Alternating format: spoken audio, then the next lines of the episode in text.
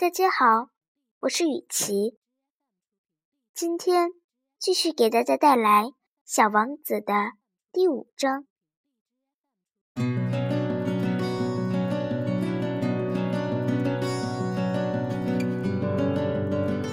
每天，我都会了解到一些关于小王子星球的事情，他的出走和旅行等事情。这些都是偶然。从各种反应中慢慢得到的。第三天，我就被红面包树的悲剧深深打动了。这一次，又是因为羊的事情。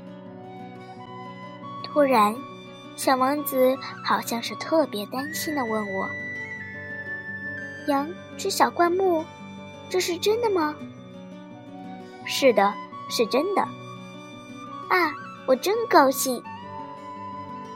我不明白，羊吃小灌木这件事为什么如此重要。可小王子又说道：“因此，他们也吃红面包树喽。”我对小王子说：“红面包树可不是小树丛，而是像教堂那么大的大树。即便是带回一群大象。”也啃不了一棵红面包树。一群大象这个想法使小王子发笑。那可得把这些大象一只也一只的垒起来。他很有见解地说：“红面包树在长大之前，开始也是小小的。”不错。可是为什么你想叫你的羊？去吃小红面包树呢？他回答我道：“哎，这还用说？似乎这是一目了然的。可是我自己要费很大的心思才能弄懂这个问题。原来，在小王子的星球上，就像在其他所有的星球上一样，有好草。”和坏草，因此也有益草的草籽和毒草的草籽。可是草籽是看不见的，它们沉睡在泥土里，直到其中的一粒忽然小羊苏醒过来，于是它就伸展开身子，开始害羞地朝着太阳长出一颗秀丽可爱的小嫩苗。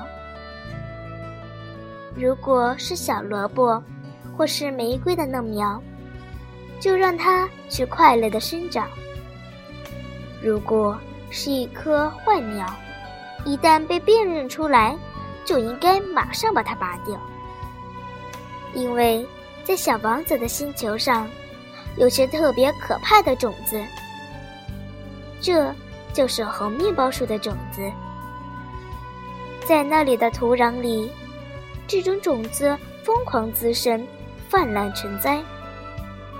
而一棵红面包树苗，如果你拔得太迟，就再也无法把它清除掉，它就会占领整个星球。它的树根能把星球钻透。如果星球很小，而红面包树很多，它就会把整个星球搞得乱七八糟。这是个纪律问题。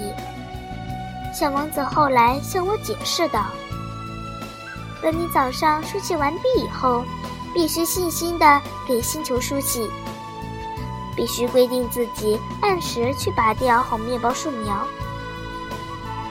这种树苗小的时候与玫瑰苗相似，一旦可以把它们区别开的时候，就要把它拔掉。做这项工作。”虽然无聊的很，但一学就会了。有一天，他劝我用心的画一幅好看的图画，好叫我家乡的孩子们对这件事有一个深刻的印象。他还对我说：“如果将来有一天，他们出外旅行，这对他们是很有用的。”有时候，人们把自己的工作推到以后去做，并没有什么妨碍。但要遇到拔好面包树苗这种事，那就非造成大灾难不可。我到过一个星球，上面住着一个懒家伙，他放过了三棵小树苗。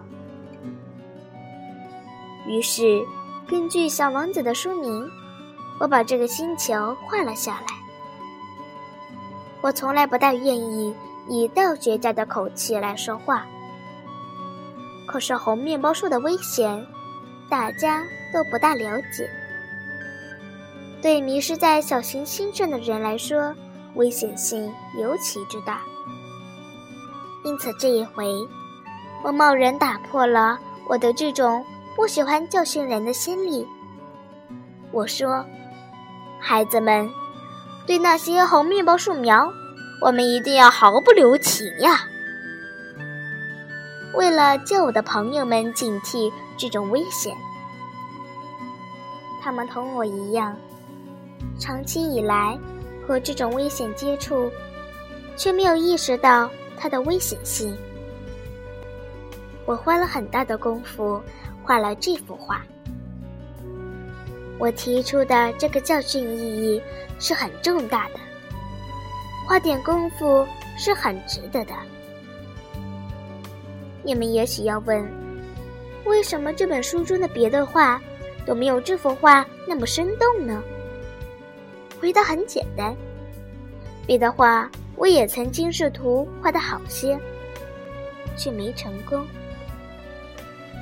我一想到红面包树的危害，绘画的灵感就奇迹般恢复了。